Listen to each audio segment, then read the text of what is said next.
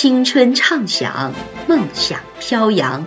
这里是守望相张文山电台，意气风发，做最好的自己，因精彩而绽放。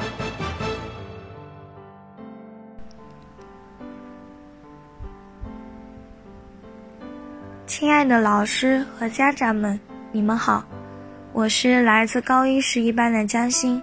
非常荣幸今天能够在此与各位分享我个人对近期在八中生活的想法、半期考的总结和之后学习的改进计划。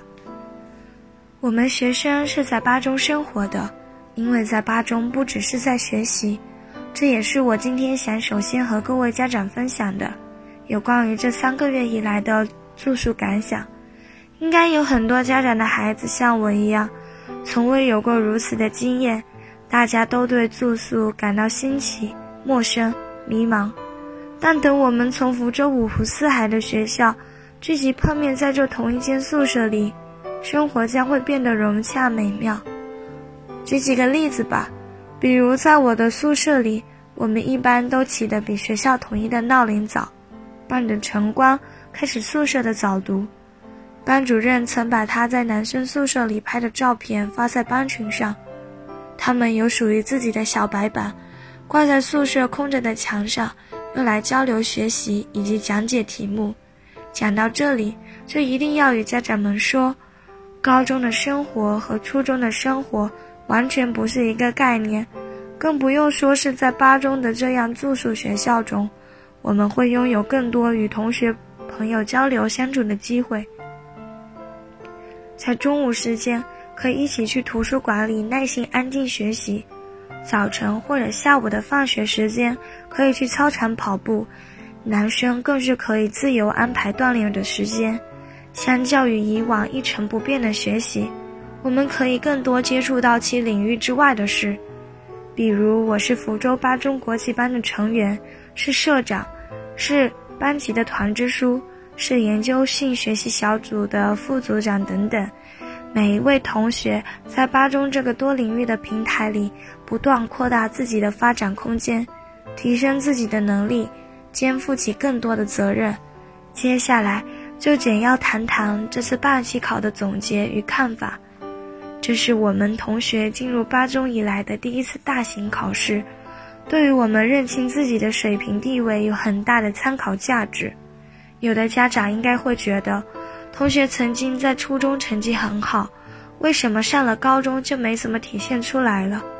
初中的基础固然重要，但高中的知识拓展面非常大，从英语和语文两科就能看得出来。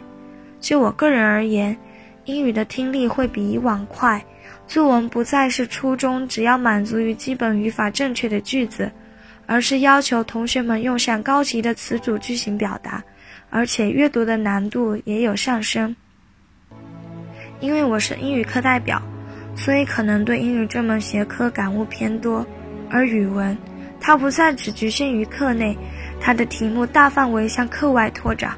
记得以前有听我的老师说过，初中是给你准备好面粉和擀面杖，课堂上教你如何做饺子，考试的时候考你如何做饺子和面条。但高中不是。高中是给你一口锅，直接让你一人做出满汉全席。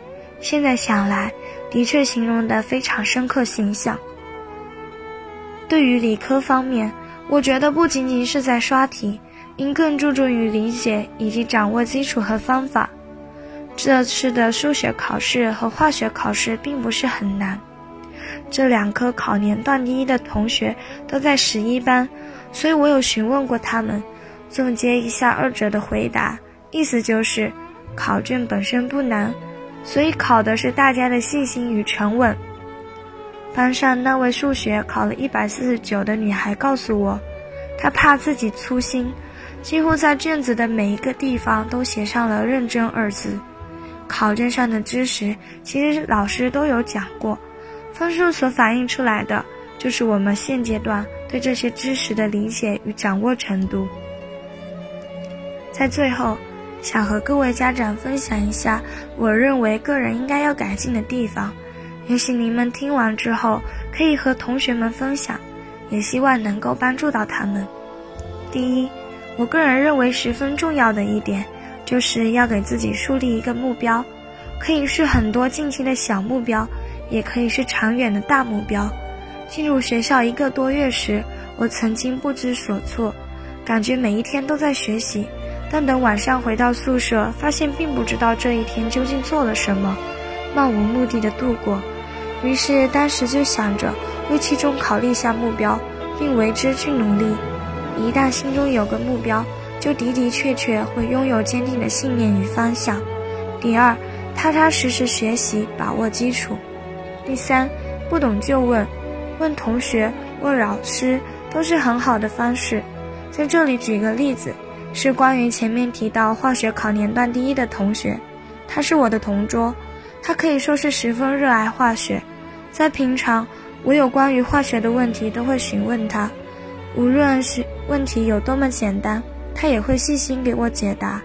我这次化学考得还不错，也是要感谢他的。在班上，同学们都很好。有问有答，十分热心，在学习上和生活上互相帮助，所以无论问题是大是小，自己解决不来，向他人请教就是解决的最直接方法。当然，问老师是最好的。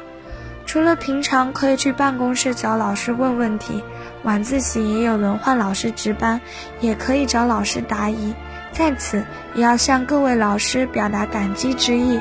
感谢各位老师对我们的悉心照顾，段长更是直接住到学校宿舍来，每天晚自习都见到他在窗外巡视的身影。向老师们问问题，老师不仅会教你做题，他同时也会给你现在的状况提出建议，更会提出给你适合自己的方法。比如现在的英语老师，他会告诉我通过怎样的方式能突破。我现如今的瓶颈，也会时不时关心我在学校的生活情况。我认为，八中的每一位老师都是心怀责任，用他的全心全意来帮助和指导学生的。以上这些就是我想与各位家长分享的。愿每一位同学都能在下一次的考试中，超过今天的自己，更上一层楼。我的发言到此结束，谢谢。